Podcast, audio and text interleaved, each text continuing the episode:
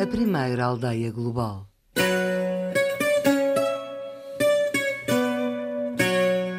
Palácio das Necessidades. Mais do que transição, veio de Espanha para Portugal. Era como se tivéssemos voado da Idade Média para a Idade Moderna, escreveu Hans Christian Andersen após prolongada visita ao país em 1865. O Palácio das Necessidades em Lisboa é um dos locais com maior carga simbólica sobre a vida dos últimos reis de Portugal, a monarquia constitucional, o início da atividade parlamentar e também a aposta nas artes e na ciência. Todas estas valências eram partilhadas num espaço de grande evolução política, ostentação e refinamento. Uma visita ao palácio ainda mostra muitas destas marcas de um tempo que se vai reconstruindo com peças de arte, tapeçarias, decoração de interiores e até a enorme cozinha do antigo convento. O percurso leva-nos ainda a longos corredores com vários arcos, colunas e tetos decorados com desenhos em estuque. Passamos pelo quarto das rainhas, a sala das damas das rainhas, a sala de música e baile de Dona Maria II e a fantástica sala de jantar de Dom Manuel II, que ainda hoje é utilizada para conferências, reuniões e refeições oficiais. Quando Dom Luís assumiu o poder, havia poucos sinais visíveis dos terríveis danos que tinham sido infligidos pela longa guerra civil. Hans Christian Andersen, ao atravessar a fronteira, vindo de uma Espanha desordenada e atrasada, referiu a modernidade dos caminhos de ferro, a pontualidade dos comboios, o conforto das carruagens, a excelente qualidade das refeições, o aspecto arranjado das aldeias e cidades pintadas de fresco e, acima de tudo, a cortesia das pessoas, tanto dos seus companheiros de viagem como do pessoal dos caminhos de ferro.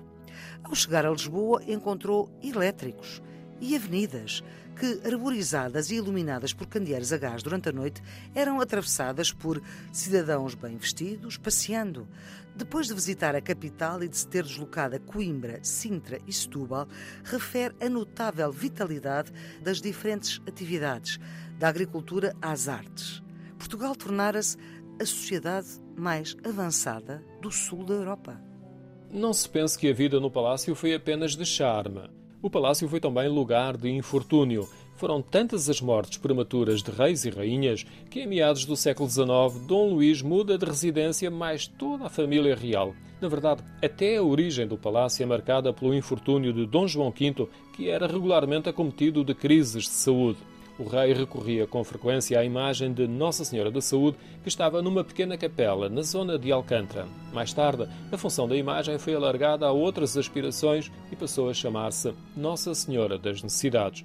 Este é o ponto de partida do nosso percurso pelo Palácio, que vai ser guiado pelo embaixador Manuel Corte Real, estudioso e autor de publicações sobre o Palácio das Necessidades. Resta acrescentar que, antes de partirmos para a visita, o espaço das necessidades fica próximo de Alcântara, numa encosta com vista para o Tejo, e é composto por uma igreja, cuja fachada está virada para o rio. Ao lado está a Tapada das Necessidades, um jardim grande, e ainda hoje encontramos algumas das construções de reis para as respectivas rainhas. É exemplo a estufa circular em vidro e ferro, com uma cúpula mandada construir por Dom Pedro V para a sua mulher, a rainha Dona Estefânia. O que é hoje o jardim foi um espaço agrícola para os frades que viviam noutra estrutura, no convento. Este foi mais um dos projetos grandiosos de Dom João V. A origem deste pequeno palácio convento e igreja tem a ver com a devoção de Dom João V a Nossa Senhora das Necessidades, que começou por ser uma invocação Nossa Senhora da Saúde e depois passou a Nossa Senhora das Necessidades, porque o âmbito das graças ultrapassava a saúde. E Dom João V era tão devoto que ele levava frequentemente para o seu quarto do Passo da Ribeira quando estava indisposto ao doente. E a última vez que ficou lá oito anos, com grande protesto dos devotos da imagem e fiéis que aqui se juntavam uh, para o culto da Virgem aqui nesta capela, e então Dom João V agradeceu sendo a recuperação da saúde, decide construir de facto uma pequena residência junto à igreja, que a qual engrandeceu e aumentou, para quando estivesse doente ou membros da sua família estivessem doentes, pudessem vir para junto da imagem. Mas o projeto, como com Dom João V muitas vezes acontecia, não, era, não lhe foi, pareceu suficiente e então pensou construir um convento anexo para ter uma ordem religiosa que ministrasse os sacramentos e assegurasse o culto divino na capela. Como pareceu também isso pouco para uma atividade de uma ordem monástica, escolheu uma ordem de ensino para se criar aqui simultaneamente uma escola, que de facto uh, se efetuou, essa é a iniciativa dele, a Escola dos Padres Oratorianos, da Ordem do Oratório São Filipe Neri, que era uma ordem de ensino que rivalizava com a Companhia de Jesus, os jesuítas tinham o seu colégio em Santo Antão, que hoje é o Hospital São José. E esta escola foi muito frequentada por pessoas de alto nível social e, curiosamente, também aqui estudaram tanto Alexandre Herculano como Almeida Garrett e se referiram muito ao ensino de grande qualidade dos padres oratorianos. Com o fim das ordens religiosas, o convento passou a ser utilizado como residência real. Foi transformada a decoração, mas chegam até aos dias de hoje muitos painéis de azulejos do século XVIII que, nos corredores e salas do antigo convento, narravam histórias religiosas e profanas. A cozinha é outro espaço interessante a visitar. Os convidados do Ministério dos Negócios Estrangeiros passam mesmo ao lado da sala e nem imaginam a decoração em azulejos no interior do enorme espaço azulejos com desenhos de objetos e animais nas paredes e milhares de estrelas que decoram o teto ondulado. Praticamente todo o conjunto arquitetónico, a igreja, o convento e a residência real, construídos por Dom João V, chegam iguais aos dias de hoje.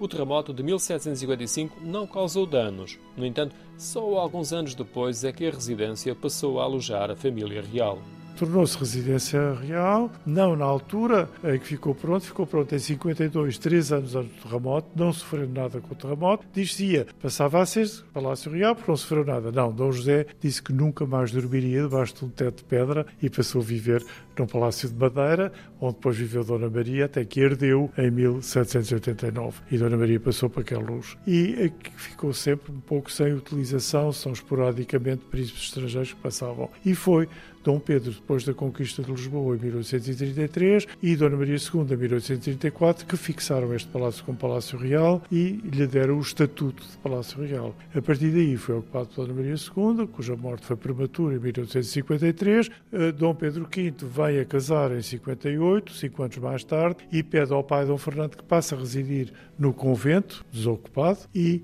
ele ficou a viver aqui com a sua nova rainha, Dona Estefânia, que viveu muito pouco tempo, morreu prematuramente também, passado pouco mais de um ano e meio do seu casamento. Dom Pedro V também morre a seguir, juntamente com dois irmãos, e a família real, Dom Luís, abandona esta casa porque a ziaga traz azar, é, é insalubre, é julgada nociva à saúde das pessoas, e muda-se para a ajuda. E aí ficou até morrer. O palácio só volta a ser ocupado pela família real com Dom Carlos e Dom Manuel II até 1910. No dia da implantação da República, é alvo de um tiro. Sim, pois como sede da monarquia, o Adamastor, que era um vaso de guerra, estava no Tejo, a Marinha foi logo a primeira apoiante, primeiro braço armado apoiante da República e bombardeou o palácio, uma das salas do palácio, que de facto destruiu, mas o rei já cá não estava, já tinha ido para Mafra. Com o fim da República, o palácio é esvaziado. Muitos dos bens pessoais são reivindicados por Dom Manuel II no exílio e muitos deles posteriormente seguem para o Palácio de Vila Viçosa. A antiga residência real é mais tarde adaptada para novas funções. O palácio fica fechado, é retirada a maior parte da mobília, porque distribuído para outros palácios e outros museus, e em 1916 o Ministério dos Negócios Estrangeiros ocupa aqui o palácio, embaixo, a residência. O convento é entregue para o Quartel-General de Lisboa e o Ministério ocupa o convento só em 51, 52, porque o Quartel-General de Lisboa muda para Palhavã, em frente ao que é hoje o Jardim da Gulbenkian, e então o Ministério ocupa também o Palácio de Cima e agora pertence ao Ministério o antigo convento e o antigo palácio. Algumas das obras de arte e peças decorativas regressaram, entretanto, ao Palácio das Necessidades e na visita podemos ver exemplares de grande valor e que, ao mesmo tempo, são testemunhos do gosto da época, como a sala etrusca ou das damas ao estilo de Pompeia. Em Portugal, a Rainha Dona Maria da Glória tinha morrido, em 1853, ao dar à luz o seu décimo filho. Anderson foi recebido no Palácio das Necessidades, em Lisboa, pelo viúvo da rainha, o Duque Fernando de Saxe-Coburgo-Gotha, primo do Príncipe Alberto. O rei Dom Fernando, como era agora conhecido, governava Portugal como regente, tendo, pouco tempo antes, passado o trono ao seu filho Luís, que herdou dele uma nova forma de liderança com uma Constituição e um governo eleito. Teve tanto êxito e foi tão popular no seu desempenho que os governos de Espanha e Grécia tinham pedido a Dom Fernando que se tornasse também seu soberano, convites que provocaram preocupação até em Portugal.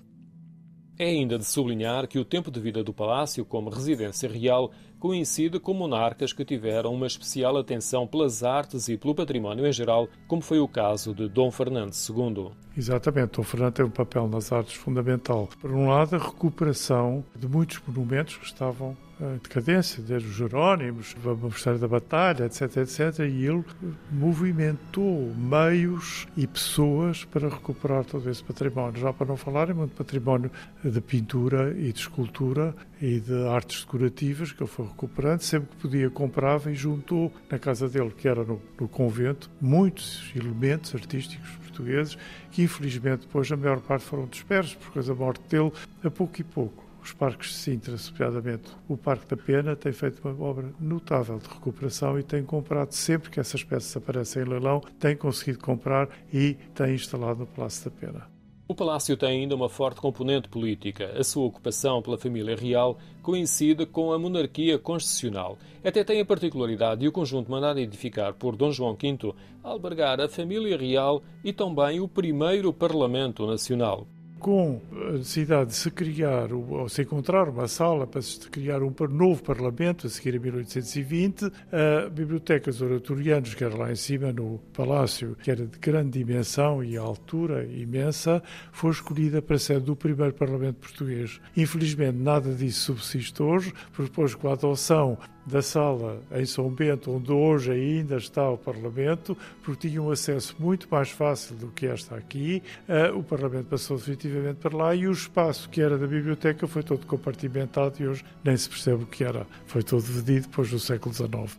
Do ponto de vista político, foram momentos agitados, entre eles a guerra civil entre absolutistas e liberais e várias intentonas. Entre portas, o palácio viveu situações de grande tensão. A vertente política é extraordinariamente importante, extraordinariamente ativa, porque temos dois reinados que foram agitados, no fundo. Dona Maria II, quer reinado mais agitado politicamente, Dona Maria II, com as medidas de Costa Cabral, os pronunciamentos militares, as ameaças sempre, quase os ultimatos para ela, demita-se, abdique, saia e ela não a querer ficar, a querer comandar, a querer orientar a vida política do país. Por outro lado, no reinado de Dom Carlos também, aqui se passaram períodos controversos, não é? Quando Dom Carlos decide de facto fechar o Parlamento com João Franco e conduzir uma política à margem do Parlamento. Portanto, é um palácio onde há muita discussão política que acompanha a nossa história. Há pouco mais de um século, a atividade política é dirigida para os assuntos externos. O Palácio continua a ser um ponto de confluência de personalidades políticas internacionais. A sua história continua a ser descoberta e a revelar informações interessantes. Eu entrei neste Ministério há fará para o ano 50 anos e desde que aqui entrei, porque eu sou licenciado em História e ensinei durante quatro anos na Faculdade de Letras da Universidade de Lisboa, vinha de facto com grande interesse histórico, digamos, para a apreciação desta casa e encontrei bastante ignorância, de maneira que decidi dar mãos à obra, fazer investigação nos arquivos, ver o que via e a pouco e pouco fui reconstituindo a história do Palácio e Convento, o que deu origem a duas publicações. E continuo a aprender coisas sobre o Palácio, continuo a investigar, continuo a encontrar sempre referências novas e interessantes sobre esta casa.